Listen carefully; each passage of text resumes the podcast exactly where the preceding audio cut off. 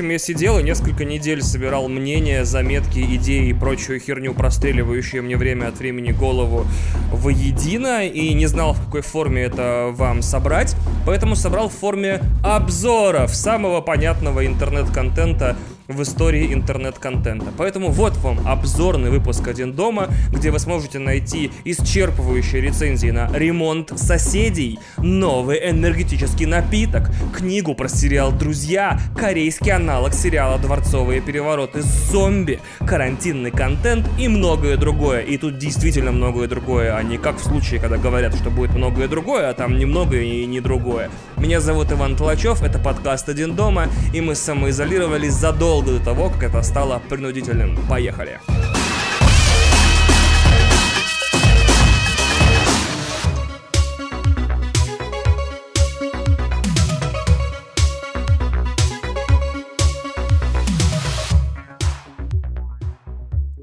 Часто вижу в Твиттере жалобы от людей, которых донимают соседи, проводящие ремонт. То есть так и пишут. Вот, опять, значит, э, сосед перфоратором долбит мне стену, что же мне делать, как быть? И, ох, дорогие мои, у меня для вас открытие этот Рой Бедрил был там еще задолго до того, как началась самоизоляция. Мы с Кристиной работаем из дома уже год, и это оказалось одним из главных сюрпризов удаленки. Ты узнаешь, что никто из твоих соседей не доволен своей жилплощадью всегда на 100%. Нужно всегда что-то досверлить, довбивать, подпилить, мне кажется, это некая бесконечная тяга россиян к прекрасному идеалу, потому что ну, если в Москве каждый год перекладывают всю плитку и перекрашивают все улицы, то почему бы э, квартирный ремонт вдруг должен взять и в какой-то момент типа закончиться, стать на финал? Э, завершится. И вам нужно усвоить, наверное, всем, что каждый день до карантина, когда вы уходили из дома, начинался этот секретный концерт группы Einstürzende Neubauten. Вы просто никогда его не слышали, потому что вы были где, правильно, на работе, по делам, уходили из дома, а там начиналось. И в нашем случае, в нашем случае с Кристиной, когда последний сосед сделал последнюю дыру перфоратором, и все это шоу должно было закончиться, у нас началась замена грузового лифта в подъезде, так что эта музыка, я уверен, будет вечной. Однажды я осмелел и постучал шваброй, ну не шваброй, рукояткой чего-то, э, в, нам в потолок, то есть в пол соседу, который что-то сверлил сверху. Э, через две минуты раздался звонок в дверь, и он, значит, наполненный праведной яростью восклицал, типа, да что, я по закону все делаю, а, а я такой, чувак, закон законом, но ты типа весь день этой херней занимаешься, вот это но сил никаких нету, сделай паузу, скушай Твикс, в конце-то концов. Он такой, по закону, по закону, по закону до 11 можно. Я такой, ну, блядь, отдохни, чил, чувак, чил. Но нет, оказалось, что когда россияне делают все по закону, им можно, значит, э, сверлить, блядь, бошки всем соседям бесконечно. Я подозреваю, что никакого ремонта нет. Это моя личная теория. На самом деле, значит, там за стенами у нас какие-то инопланетяне исследуют какие-то технологии, или это секретные правительственные организации, хранящие какие-то секреты, как в X-Files. Просто в их деятельность входит, не знаю, какое-то дробление минералов, я не знаю, пытки или что-то еще. В итоге у нас постоянно в любой квартире любого города России ты садишься и обязательно соседи что-то долбят и сверлят. А на самом деле ты, конечно же, ни хера не соседи. Это секретные материалы.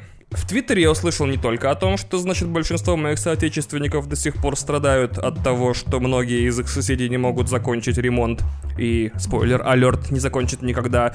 Э, Твиттер анонсировал мне выпуск нового напитка э, от компании Black Monster под названием полным, я просто не верю, что это произношу вслух, Black Monster Mango Loco. Безумный манго. Твою мать. То есть э, кто-то из моих э, дорогих, значит, э, тех, кого я фоловлю, опубликовал фотографию, говорят, вот в пятерочке есть новый Black Monster, вперед-вперед. Я презрев, так сказать, все самоизоляционные меры, э, собрался, значит, оделся и пошел в ближайшую пятерочку и купил себе манго лока. И, мать твою, это самый сладкий напиток в истории человечества. Слаще просто, наверное, невозможно было сделать. Я чувствовал с каждым глотком, как у меня возникают сахарные бляшки в сосудах. Э, просто напрямую. Я, я, я бы, конечно, к каждому... Я бы, конечно, к каждой бутылке я бы, конечно, к каждой бутылке приклеивал еще шприц с инсулином, потому что это просто невозможно. Это, ну, чтобы прям понятно было, это в прямом смысле синабон энергетических напитков.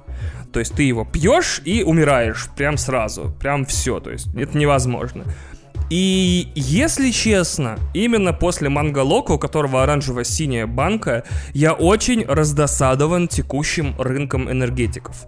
Только Red Bull в нем выглядит и воспринимается людьми снаружи и тобой как более-менее взрослый или даже скорее вневозрастной напиток. Все остальное это странные названия. Просто подумайте, э, мы покупаем Адреналин Rush, напиток с названием Прилив Адреналина или Берн, типа Ожог или Горение или Черный Монстр, Black Mon motherfucker. Вот ты приходишь в магазин, если ты американец, и у тебя на полке лежит Черный Монстр черный монстр. То есть, как американцы избегают шуток про порно с неграми, я не понимаю. Я не хочу, я не хочу пить напиток для студентов или геймеров или оторванных хулиганов, которые любят развлекаться по хардкор. Мне вот это позиционирование вообще не, не мое. Я, простите за выражение, московский криакл. Мне нужен бессахарный энергетический напиток с лапидарным, это смешное слово, со скромным дизайном, который на фотках моего рабочего стола в Инстаграм будет выглядеть как Эвиан или ВОЗ мира энергетиков. Тут понимаете, какая история? Мы живем в мире демонстративного потребления, где бренды, которыми человек пользуется, носит и потребляет, характеризуют его намного лучше, чем всякие там резюме или даже страницы в соцсетях. Я этот мир не заказывал, но что поделаешь, я в нем живу по его дурацким правилам. И мне мне хотелось бы, чтобы в этом мире был э, диетический энергетический напиток, который говорит, что я пью его просто потому, что он а. вкусный, и б. я не люблю спать, придумывая кайфовую хуйню, записывая подкасты, монтируя видосы и играя в видеоигры или смотря сериалы. С неброским каким-нибудь дурацким названием типа спин, это как у элементарных частиц, или атом, и, и вот где на рынке удовлетворение моего запроса? Где скромный, но чуть-чуть премиально делюксовый энергетический напиток с двумя, блядь, цветами в оформлении, э, где название которого не намекает на цепи, смерть, э, адреналин, пламя, просто, просто нормальный энергетический напиток. Вот он стоит на столе, я фотографирую стол, люди такие, о, ты пьешь атом, ты модненький. Где вот это все? Где энергетический напиток для 31-летних долбоклюев вроде меня? Где он? Нету. Пожалуйста, кто-нибудь сделайте с этим что-нибудь.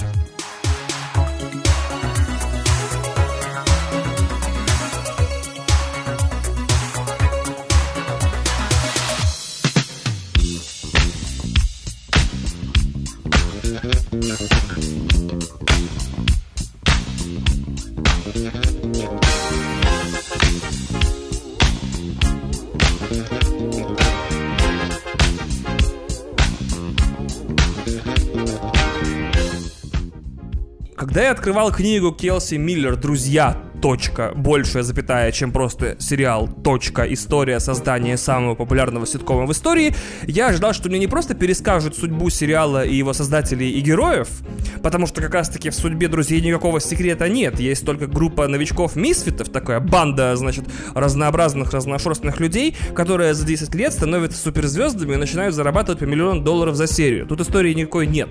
Никто из э, создателей или актеров сериала не был суперзвездой к его началу, а потом потом вдруг стал, пэнг, что тут, это все знают. Я ожидал описания какого-то секретного соуса. То есть то, что сделало конкретно друзей друзьями.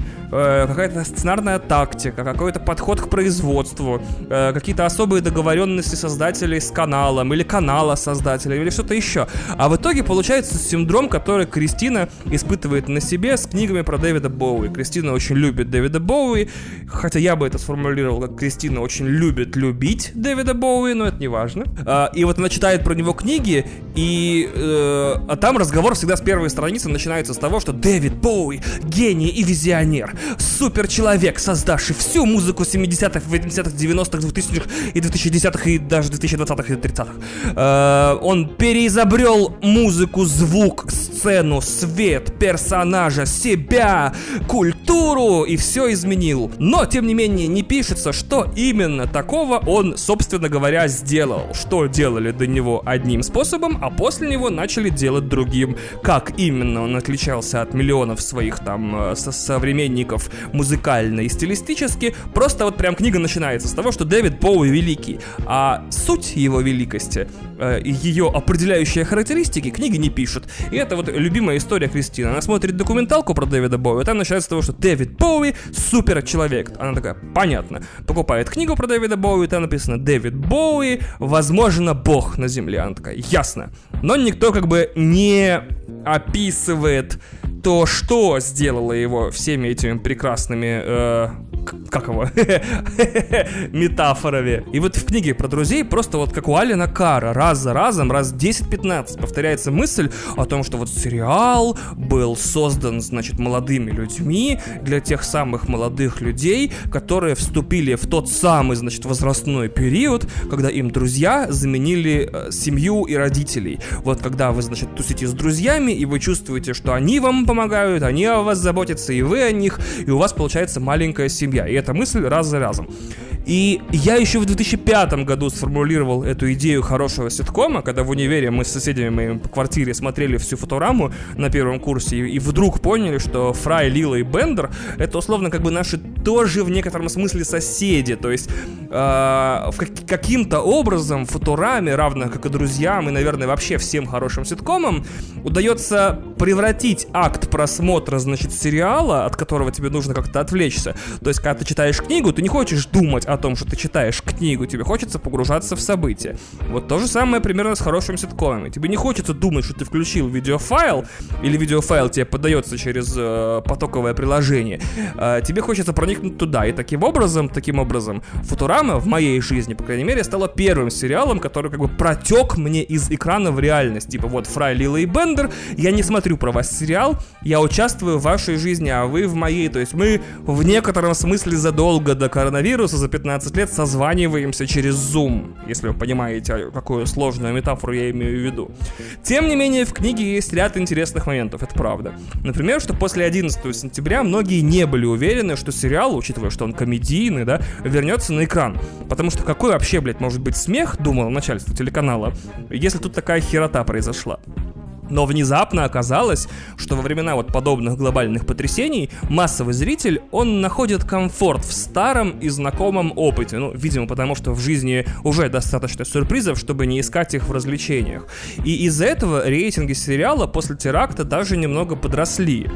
И вот что я хотел сказать в связи с этим. Сейчас каждый уважающий себя, хотя скорее каждый не уважающий себя отечественный онлайн-кинотеатр запустил в производство, а кто-то, кстати, уже и выпустил, собственный сериал про самоизоляцию, карантин и пандемию. Так вот, какую параллель я хотел тут провести. Многие вещи о наших состояниях мы понимаем только после того, как они закончатся очень базовый пример. Когда ты выбираешься из дефективных отношений дурацких и понимаешь, что ни хера себе, я потратил целые годы своей жизни, черт знает на что, черт знает на кого и зачем. Меня там, условно говоря, не ценили и не уважали, и вот я, слава богу, выбрался, фух. В то время как изнутри этих отношений, на протяжении их, все выглядело довольно нормик. А теперь не базовый пример, извините, опять 11 сентября. Первые фильмы, вышедшие в первые годы после теракта, несли очень простые мысли. Например, тот фильм с Николасом Кейджем, где его, где его заваливает там в одном из, э, как это, зданий, под одним из зданий, э, нес простую мысль о том, что пожарники — герои. Или United 93 Пола Гринграсса э, нес мысль о том, что ого, какие пассажиры, значит, всех этих рейсов одновременно несчастные и одновременно герои. В то же время сериал Lumen Tower, который раскладывает 9.11 как историю противодействия разведок, каждая из которых могла предотвратить теракт, но была занята противоборством с другой из-за бюджета, там, за влияние, вышел только через 15 лет. 15 лет потребовалось, чтобы снять сериал, который смотрит на теракт уже как-то взвешенно, спокойно и даже немного отстраненно. Там еще главный герой, ФБРовец, он мусульманин, и ему самому противно от того, что делают вот его соратники по вере, и главное для него это открытие в конце сериала о том, что на самом деле все эти э, террористы не были в прямом смысле мусульманами. Коран не читали, вообще э, каким-то непонятные такие флеш-инстаграм-мусульмане непонятные, то есть типа как будто выучили э, ислам э, по курсам в зуме. Поэтому все, что выйдет про COVID-19 в ближайшие недели, месяцы и даже годы, это в прямом смысле контент. Просто видеоряд со звуком, созданный, чтобы отгонять от вас мысль об отписке от сервиса и неминуемости смерти всего живого. Кстати, кажется, да, наконец-то я сформулировал понятие контент для себя, да? И настоящие, взвешенные мысли о том, с чем мы столкнулись, как мы это переживаем, и что нам с этим делать, и как мы стали заложниками всего, самих себя, правительств, там, вирусов и так далее, появится сильно позже, потому что это дурацкая метафора, которая пришла мне в голову, никто не описывает приход во время прихода. Пожалуйста, не употребляйте наркотики.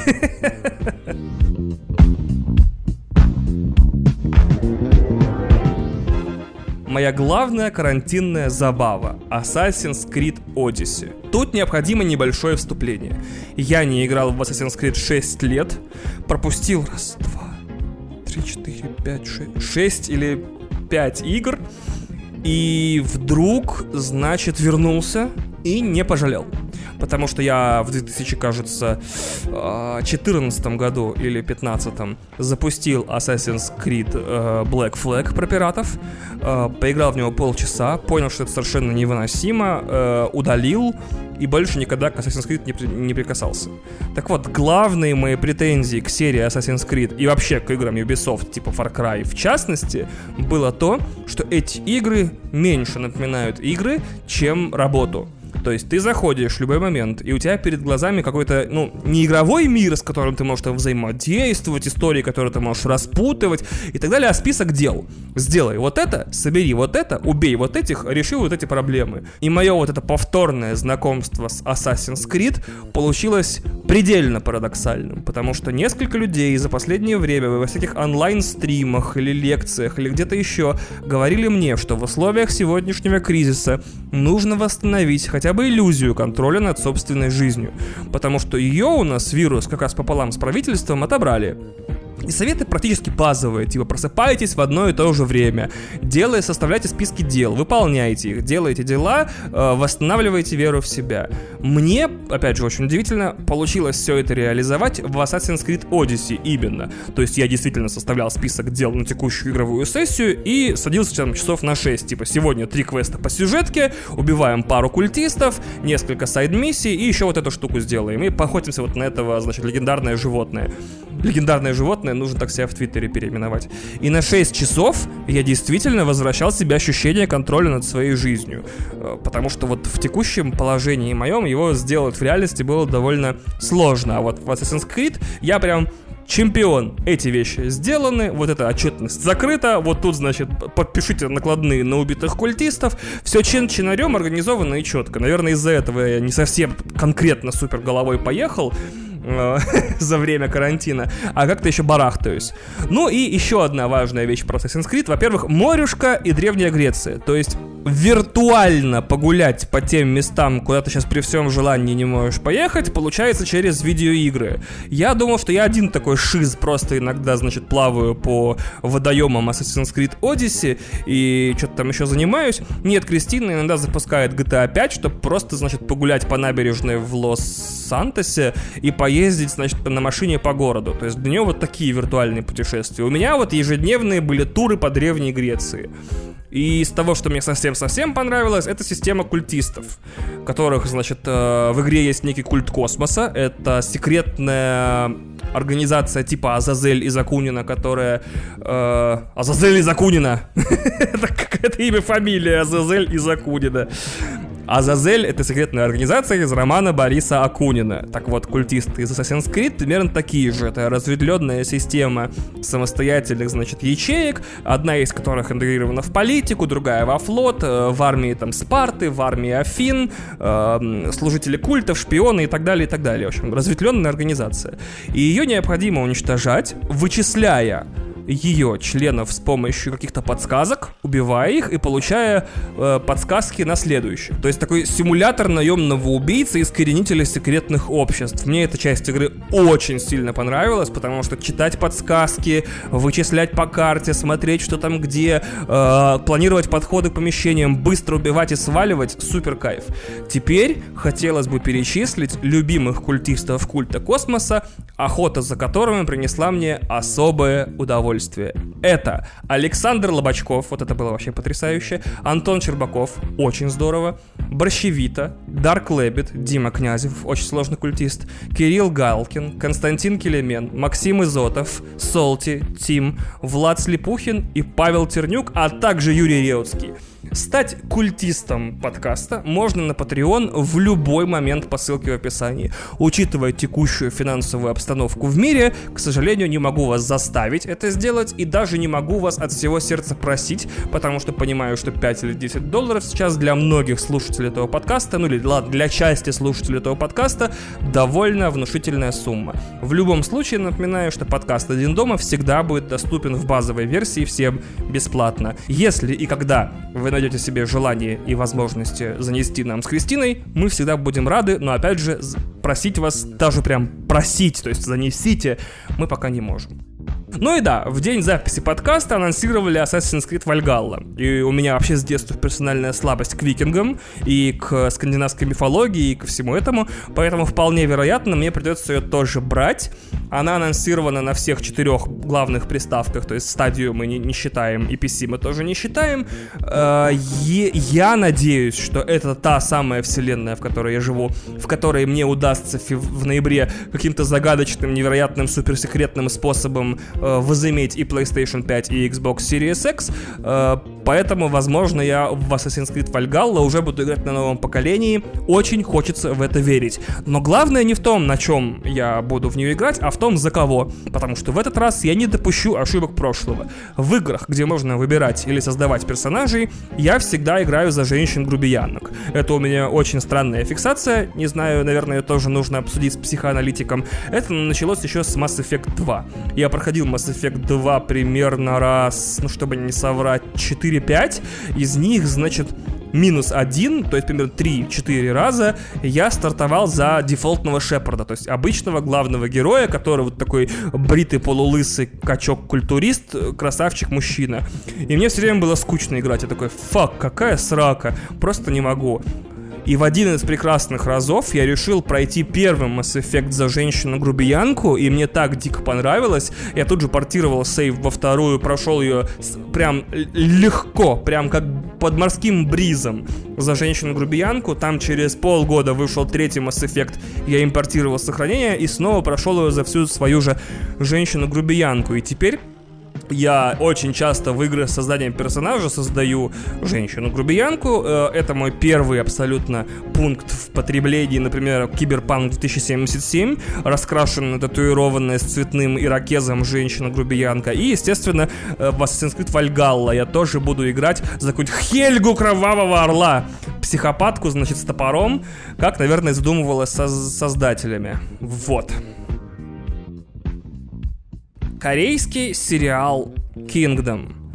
Это история о том, как в древней, наверное, не совсем в древней, сколько в средневековой Корее, вдруг посреди, значит, дворцовых интриг и каких-то там феодальных каких-то историй, вдруг возник зомби-аутбрейк. То есть люди там развлекаются стандартными процедурами, типа предательства, борьба за трон и так далее, и так далее. И все их, значит, махинации сильно осложняются тем, что вдруг из одной из деревень начинают переть зомби.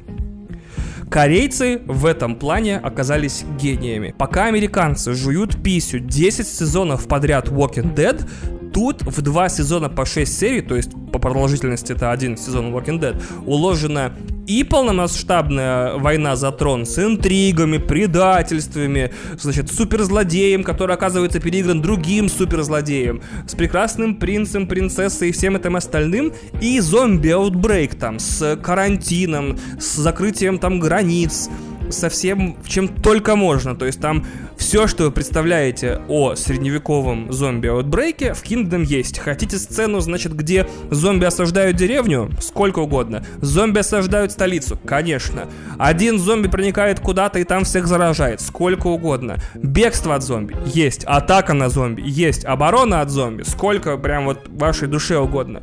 Я боялся, что бюджет корейского сериала для Netflix окажется для зомби истории маловатым, и это действительно слегка заметно в первом сезоне, что, ну, приходилось на чем-то экономить, и на экране никогда одновременно больше там условного количества там в 7-10 зомби нет но, видимо, Netflix посмотрел цифры, наверное, первого сезона и дал им в два раза больше денег на второй, и там все, что вы хотите, есть. Типа сотни зомби, там полторы сотни зомби и так далее. Добре, прекрасно.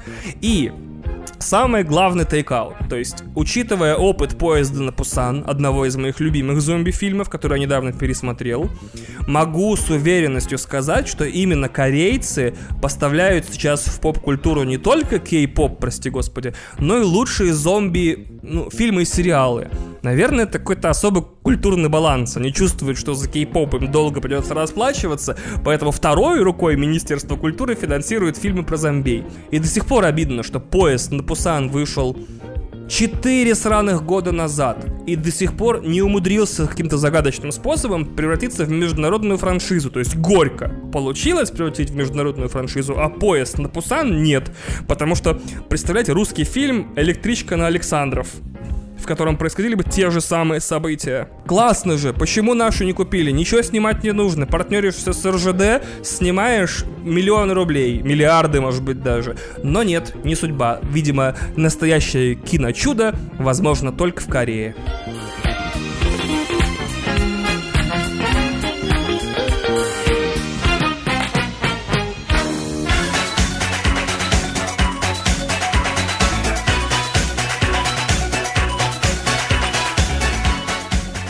Фильм The Hunt, Охота 2020 года начинается с того, что группа людей приходит в себя в лесу с распорками во рту и пытаются осознать, что, собственно, произошло. После этого по ним открывают огонь, и дальше начинается, ну, больше, более-менее в некотором смысле, если так э, посмотреть, один из, ну, по крайней мере, моих любимых фильмов этого года. Напомню, Деймон Линделов писал сериал Lost вместе с Карлтоном Кьюзом. Все мы знаем, что получилось, отношение к сериалу может быть какое угодно, концовка не получилась, зато было очень интересно смотреть все семь сезонов, несмотря на то, что я более преданным себя в жизни никогда не чувствовал после, чем после финала. Потом Линделов написал Прометей, один из моих любимых сериалов оставлены, The Leftovers и Хранители. А теперь вместе с сыном Кьюза сочинил, я повторюсь, один из лучших или, по крайней мере, любимых мной фильмов года – Охота, как фильм, состоит из трех очень важных элементов.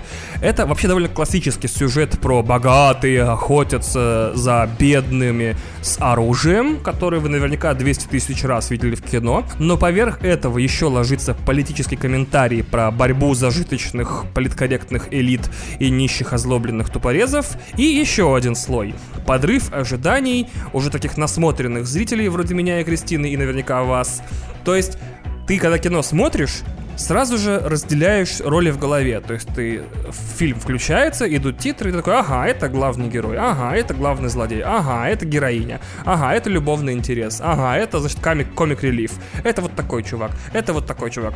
То есть скорее всего, потребляя массовую культуру, то есть смотря сериалы, фильмы, читая книги, играя в видеоигры, вы как-то себе создаете некую матрицу, некий э, отпечаток того, куда нужно заливать персонажей.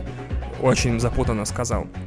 То есть, потребляя поп-культуру, смотря фильмы, сериалы, играя в игры, читая книги, вы уже создаете себе некую матрицу, некую табличку, куда у вас в голове во время начала просмотра фильма вкладывается, ага, понятно, это главный герой, ага, понятно, это его любовный интерес.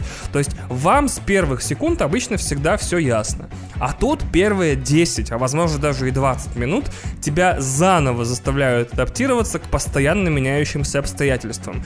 Не могу, это не могу описать рассказать вам больше, потому что это, возможно, первый фильм, в котором э, возможные спойлер-алертс э, лежат в первых его минутах, а не в последних, потому что как раз-таки в конце сюрпризов нет. Все сюрпризы фильма собраны в самом начале. И за первые 20 минут ты успеваешь такой «What? Чего?» Столько раз удивиться, что, ну, прям вау. Это херня, а не фраза. И я не знаю, как его рекомендовать вам достаточно. Я так не кричал в экран от счастья и удовольствия очень давно. Обычно я очень тороплю события в кино героев, потому что, наверное, у меня с вниманием какие-то проблемы или с концентрацией, и мне все время хочется, чтобы события в кино происходили быстрее и постоянно меня как-то обманывали или обламывали. А Тут такое ощущение, что прям вот будто для меня снималось. Фильм длится 90 минут, непростительно коротко по нынешним меркам. Все герои соображают предельно быстро, все происходит очень резко, нет вот этих легендарных, описанных э, кинокритиками с кинопоиска провисов и так далее. Я в полном восторге. Особенно я в полном восторге от мимики главной героини и вообще ее поведения на экране. Мало того, что это, возможно, и один из самых профем фильмов года, а у нас, то есть, еще не вышла Wonder Woman, и еще не вышла Черная вдова, а уже БРС, главная героиня, которая всех валит, разваливает, э, круто комментирует происходящее. И все, есть уже сейчас. То есть, зачем нам теперь нужна Wonder Woman, куда выйдет Черная вдова, совершенно непонятно. Еще раз, The Hunt — Охота 2020 года точно доступен, скорее всего, там, где вы берете кино. Обязательно посмотрите. В связи с явлениями последнего времени надо как-то вводить термин «карантинный контент», то есть что-то, что требует большого количества времени и что возможно нормально потребить, только в условиях того, что у тебя его достаточно, и тебе не нужно выходить из дома. Для меня главным примером карантинного контента, который требует времени, концентрации и всего остального, стал сейчас трехчасовой документальный фильм Дудя про Кремниевую долину. Я его с огромным удовольствием посмотрел, больше даже послушал. То есть э, я ходил частями. Иногда смотрел лежа, значит, на кровати с ноутбуком, потом отходил от ноутбука по, делам на кухню, потом, значит, возвращался такой в прямом смысле мультимедиа. То есть и слушать можно, и посмотреть есть на что. Главное, что я вынес из документалки Дудя, это историю про главный провал э, в недавней истории Кремниевой долины стартап Таранос. Таранос возглавляла женщина по имени Элизабет Холмс, э, которую вполне очевидно создала нейросеть из совокупности внешних параметров, и голос ей присвоила тоже. Это отмечается и в документалке Дудя, и вообще, в принципе, в жизни. Суть стартапа Таранос заключалась в том, что из ампулы крови размером с ноготок мизинца мы сможем получать 200, а то и 400 тестов, полностью рисующих картину здоровья, значит, любого человека на планете за смешные деньги. А, в Америке анализ крови, то есть blood work, стоит довольно дорого.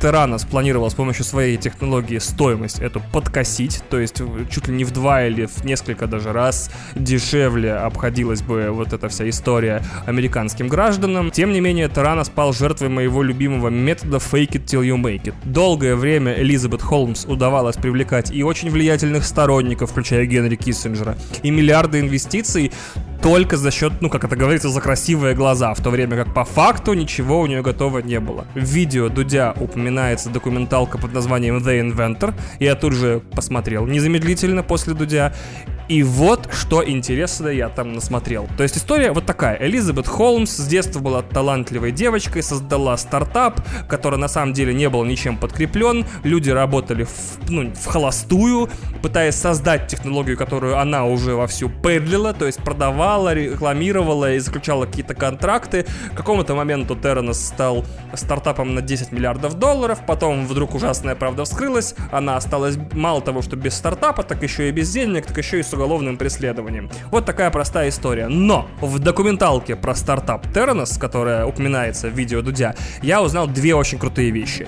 Это эксперимент с кубиками. Там один из чуваков рассказывает, что э, суть человеческой лжи, она обычно очень м, пластична. То есть не сама ложь, а ее суть и причины. Поэтому э, в какой-то момент каким-то ученым это очень подробное описание, да, удалось провести эксперимент. Значит, э, если вы не знали, то э, сумма э, любых кубиков, сумма любых цифр на грани кубика это 7. То есть там есть три пары. 1,6, 3,4 и 5,2. Значит, э, и людям предлагалось кидать этот кубик, и после каждого броска им предлагалось выбрать, точнее озвучить, какое число выпало, и получить по доллару за каждое деление. То есть ты кидаешь кубик, э, и он падает, например, единицей. И тебе можно сказать, выпала ли единица или шестерка. Э, и получить за это либо 1, либо 6 долларов. После этого была проведена вторая ступень эксперимента, где испытуемых подключили к полиграфу, который как раз-таки такую ложь вполне себе фиксирует. Э, и тут обнаружилось, что люди вообще-то довольно честные, если их подключить к полиграфу. Сразу же, значит, исчезают любые вот эти перевесы в сторону 1,6, и все у людей начинает более-менее соответствовать теории вероятности. Однако у этого эксперимента был фантастический, просто который невозможно придумать, если ты не злой гений, третий этап, когда людей подключали к полиграфу, но при этом говорили, что деньги, которые они э, получат в ходе этого эксперимента, не будут переданы им, а отправятся на благотворительность. И после этого люди продолжали врать, но полиграф не фиксировал вот эти отклонения, вот этот стресс, который он обычно фиксирует.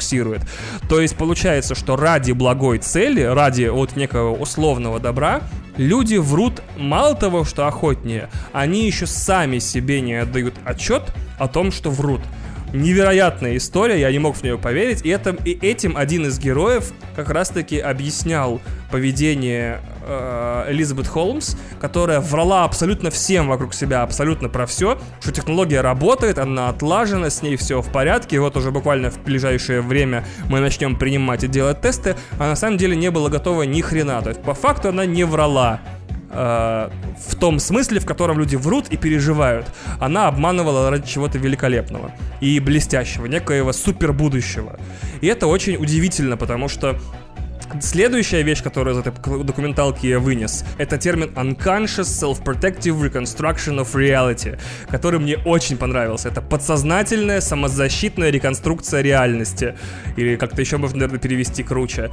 То есть это когда вы в ходе своей деятельности перепридумываете или реконструируете э, реальность, то есть подменяете факты у себя в голове, не отдавая себе этим отчет, чтобы защитить свою психику от потрясений.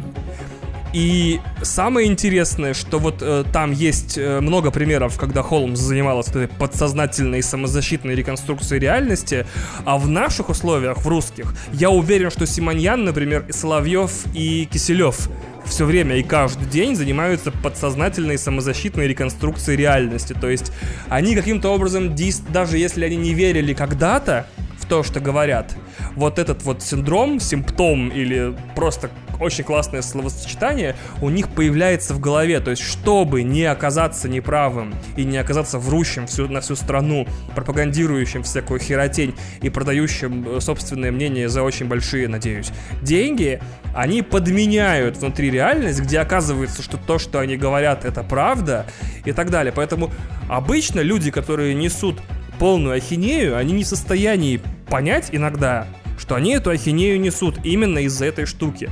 Э, вот. Потому что человеческий мозг очень многими способами, техниками и всякими функциями э, огражден от осознания собственной неправоты. Типа, вот зачем, зачем вот э, я буду заниматься вот этой штукой? Потому что на самом деле без вот этой вот реконструкции реальности, скорее всего, э, все бы в итоге оказались э, лежащими в отделениях психбольниц с шизофренией, потому что как можно видеть одно, говорить другое и выступать за третье. Вот приходит, значит, подмена реальности, и ты уже говоришь то, что для тебя является абсолютной правдой. Вот он весь феномен Симоняна Соловьева. А все начиналось с того, что я просто утром проснулся и решил осилить эту трехчасовую документалку, а уже к дню, то есть прям к обеду, разгадал феномен российских этих, как их там зовут, пропагандистов. Вот такой у меня был фантастический день в самоизоляции.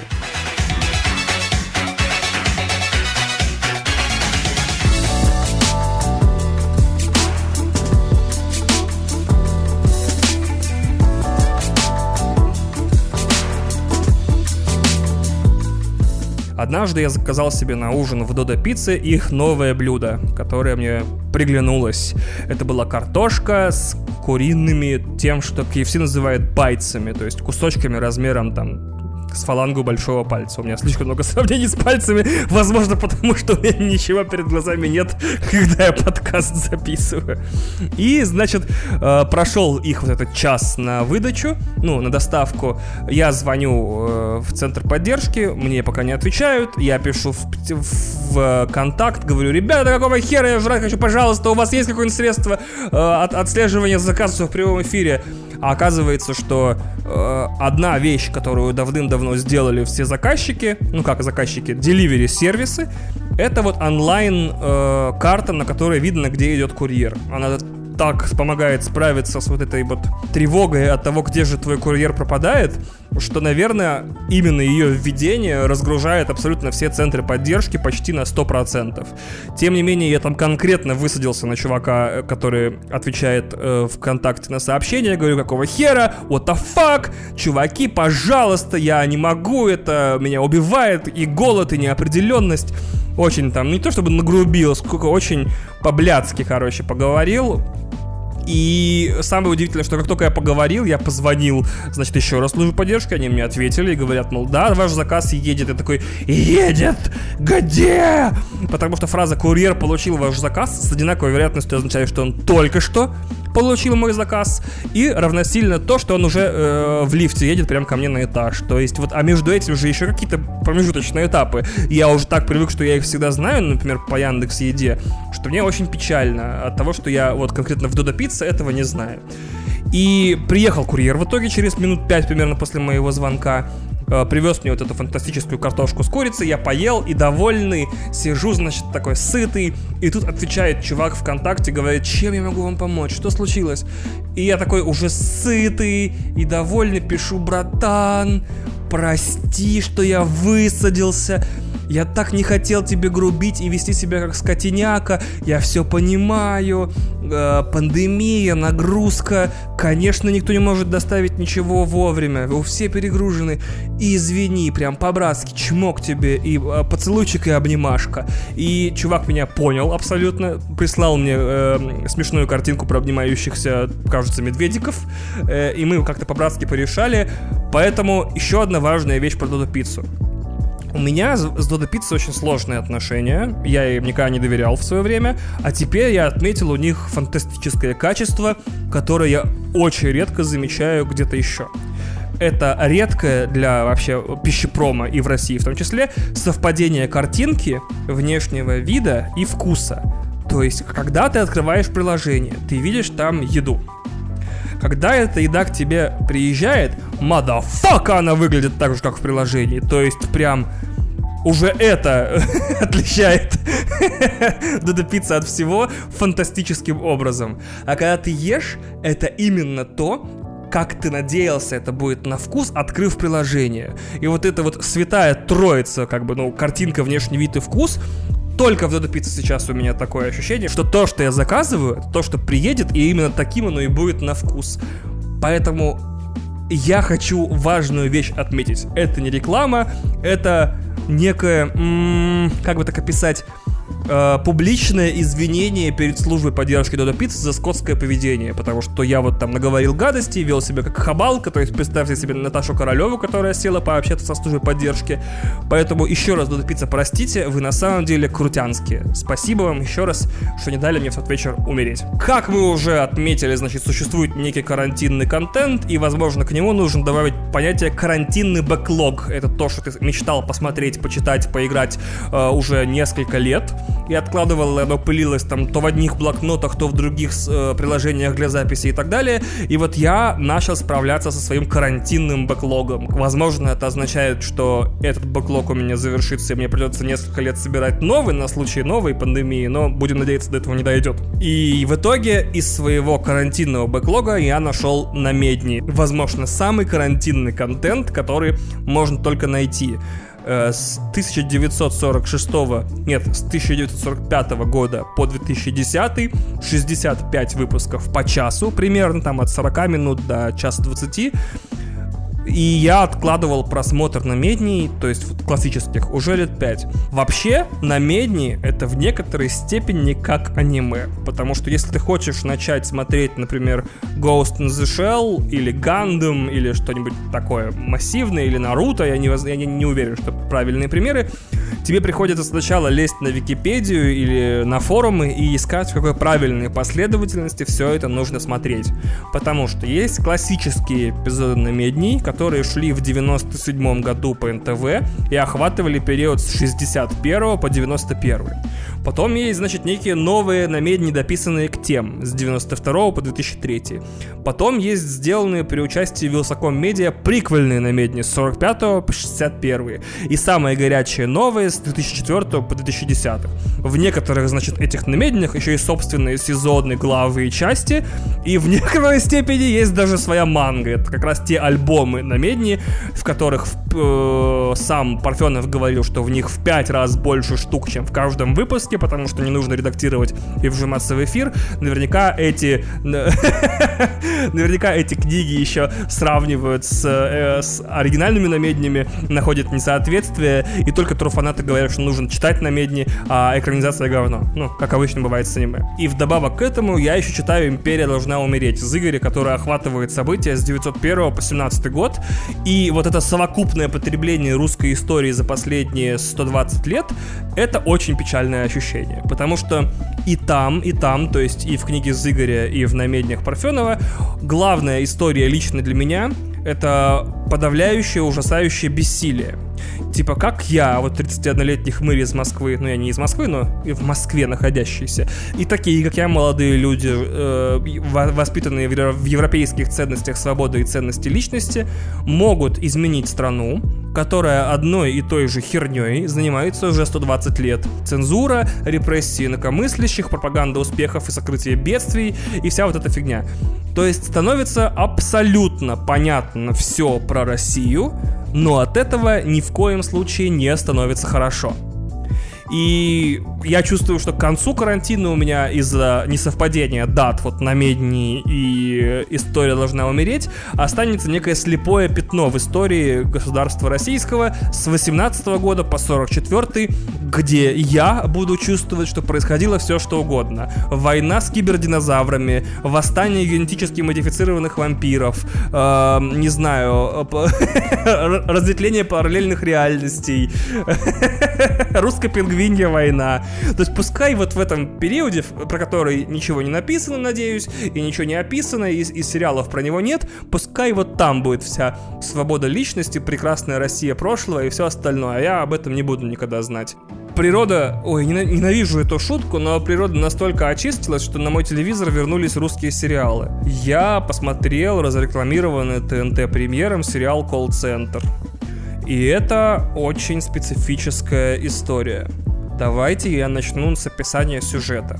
Значит, в сериале «Колл-центр» событие происходит в организации, которая совершенно не может существовать в России. Это колл-центр секс-шопа. Это совершенно понятно, что ни один э, вменяемый, то есть сексуально подавленный по умолчанию россиянин не будет никуда звонить, произнося вслух слова «стропон», «фалоимитатор» или там «мастурбатор» уж тем более. Поэтому очень премис сериала, то есть какая-то предварительная завязка, мне кажется подозрительным. То есть, что такое колл-центр секс-шопа в России, находящийся где-то там на окраине Москвы. What the fuck?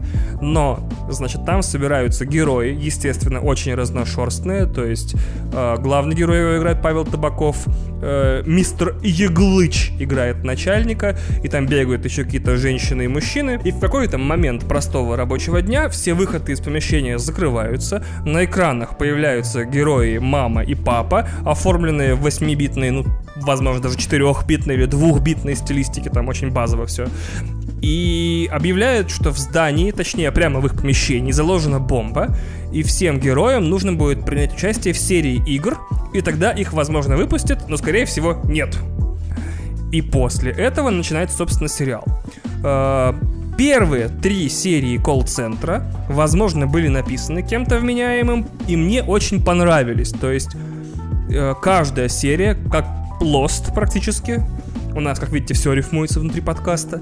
Э, каждая серия посвящена отдельному персонажу. То есть события происходят внутри этого колл-центра, и при этом флешбеками рассказана история, как этот человек попал в Москву и непосредственно на эту работу, и у каждого из них очень темное и странное прошлое э, и такое, наполненное, в общем, разнообразными секретами. Но и настоящие этих героев тоже наполнены разнообразными секретами, как и доказывают мама с папой. Что важно отметить, с четвертого эпизода восьмисерийный колл-центр превращается в жопу. То есть э, одна история классная, вторая история классная, третья серия супер. Четвертая это серия про бабушку, э, которая, потеряв мужа, э, начинает страдать психическим заболеванием и представлять себя улиткой.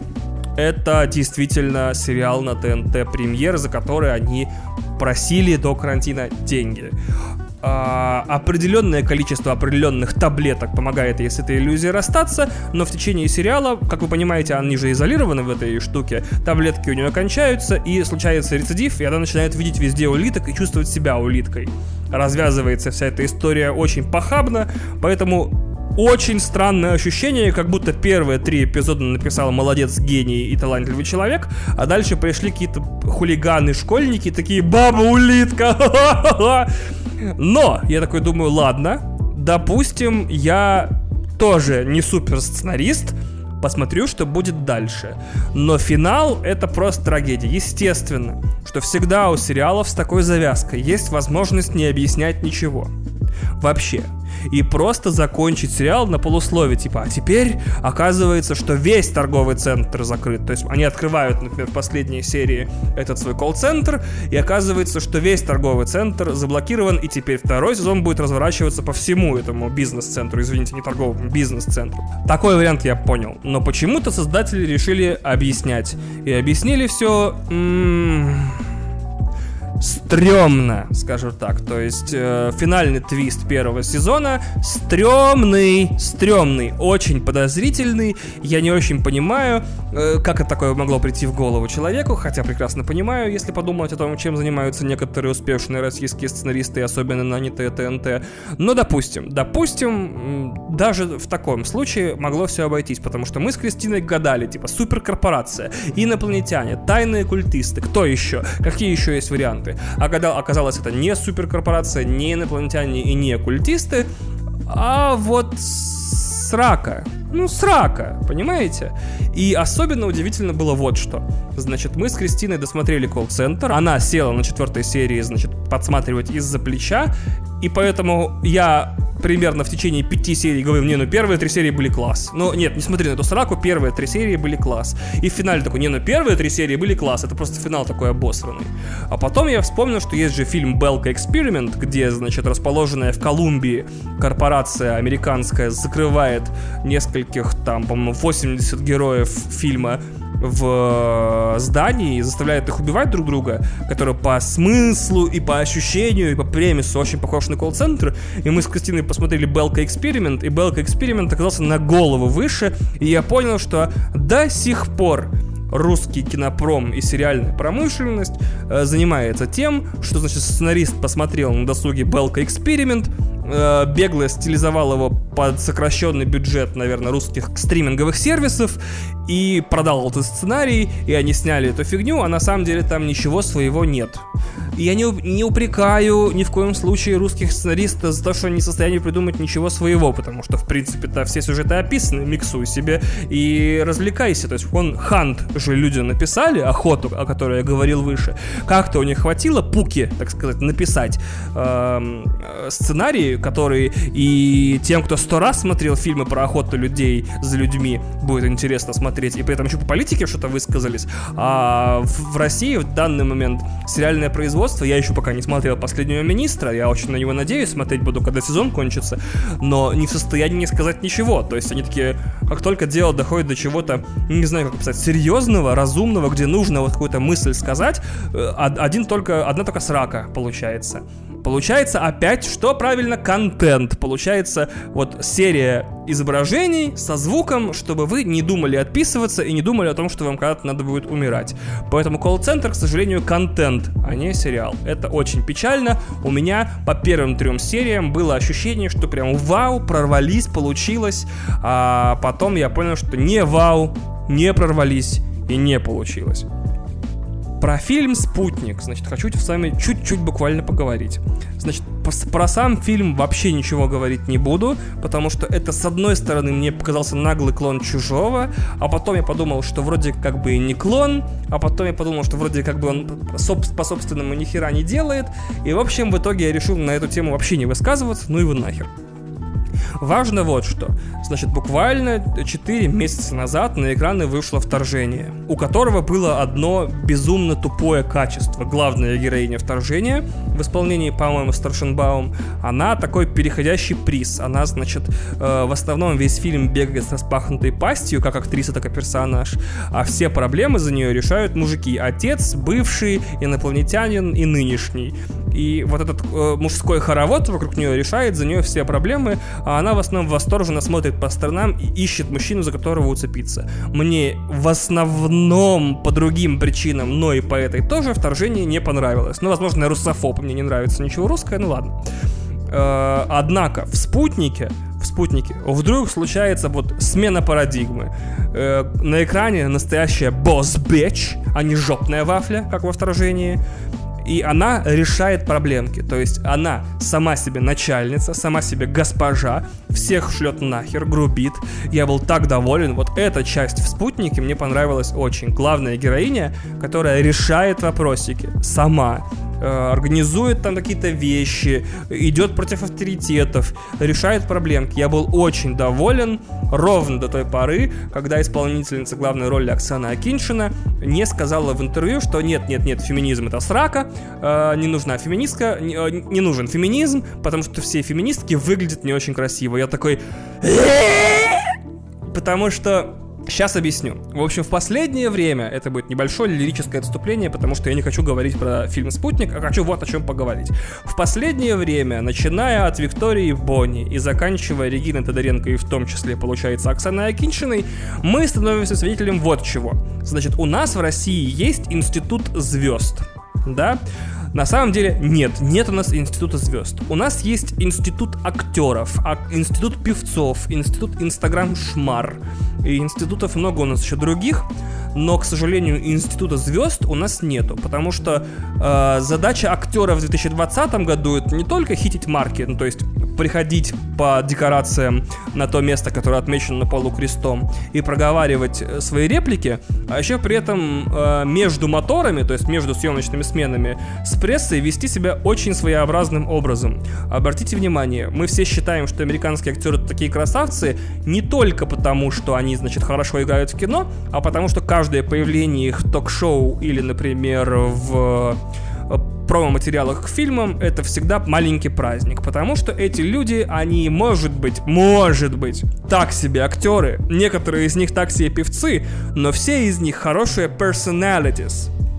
То есть личность. Это не означает, что они умные, начитанные и м, глубокие, м, именно что персонажи сами по себе. Это означает, что они продумывают свой внешний образ, они работают со своими э, пресс-ребятами, они работают со своей службой публицистов, как проговаривают talking points, э, репетируют выступления публичные, знают, о чем говорить нельзя, знают, о чем нужно сказать, знают, как, это, как об этом всем сказать, и знают, какие слова подобрать, как нужно выглядеть и так далее. То есть понятно, что когда мы говорим, о, Роберт Дауни Джуниор такой sexy boy, мы имеем в виду не тот, даже не тот факт, что он сам по себе выглядит секси, а потому что с ним работает большая команда людей, чья задача состоит в том, чтобы он никогда не попал в такой скандал, как попала Регина Тодоренко. У нас в стране этого института нет. Нет, у нас могут быть хорошие актеры, могут быть хорошие актрисы, могут быть инстаграмные дивы. Да, как только они нахер э, перестают фотографироваться и снимать смешные сторис и начинают открывать пасть, оттуда летит нахер пещерное говно. Почему? Потому что с ними никто не работал. Никто никогда не думал, что может настать период жизни человечества, когда, значит, за базар нужно будет вывозить. Никто также не знал, что возникнет карантин, и когда не, нельзя будет фотографировать, значит, свои чудесные путешествия, придется что-то говорить, а, а чтобы что-то говорить, нужно о чем-то думать, а думать-то, сука, не о чем. И поэтому они попали в собственную двойную ловушку. Они сами по себе тупые, а не в обстоятельствах, где можно выжить только будучи умным. И поэтому они все сейчас просасывают. А, и вот такой вещи, как вот случилось с Акиншиной, у которой достали цитату быстренько из там, э, ну я в Твиттере видел, э, достали цитату из старого интервью, где она такая, феминистки просто все уродки. Я такой, это вообще никак не связано. Если бы у нас была нормальная страна, с Акиншиной бы работало большое количество людей из пиар-компании «Спутника» фильма, которые сказали бы, значит, вот твои токен points, значит, женщина сильная, этот фильм про Советский Союз как подавляющую систему, где, значит, женщина всем справляется, это фильм про то, а ты в нем такая героиня, она такая, yes, sir, и наговорила всей этой красоты, люди читают, смеются и радуются, типа, о, Оксана, такая сильная женщина, а не несет пещерную хуету. И вот так как мы вынуждены жить в состоянии полузвезд, которые хорошо поют, хорошо, может быть, играют в кино, хорошо делают вещи, но как только ты разговариваешь с ними как с человеком, ты понимаешь, что они пустые и тупоголовые. То есть, например, типа вот многие любят Александра Петрова. Я не знаю ни одного человека, который любит Александра Петрова не иронично, но кто-то же ходит на его фильмы, да? И они такие, о, Александр Петров такой секси-бой. Смотришь интервью с Дудем, человек в состоянии два слова связать. Вот просто никак. То есть да, Александр Паль э, гений, э, эрудит, фанат роскошной электронной музыки и мой любимый актер э, русский почти вообще сейчас. Потому что когда смотришь интервью с ним, он говорит какие-то интересные вещи, потому что он думает об интересных вещах. О каких интересных вещах думает Александр Петров? Какая у него рабочая сторона, он так знает наверняка каждую секунду своего существования.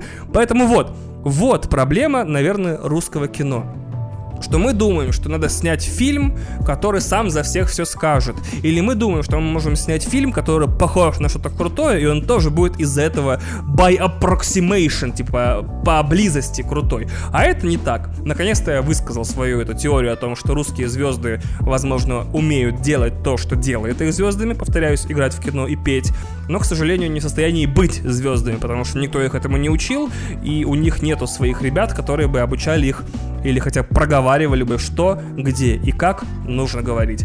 На этом основная секция подкаста завершается к большому несчастью. Для патреонов, тем не менее, будет доступна дополнительная секция, где я расскажу еще о своей идее Feel Good приложений, о том, что происходит между мной и Почтой России, о фильме Extraction и мультсериале Midnight Gospel. На этом с вами раскланяюсь.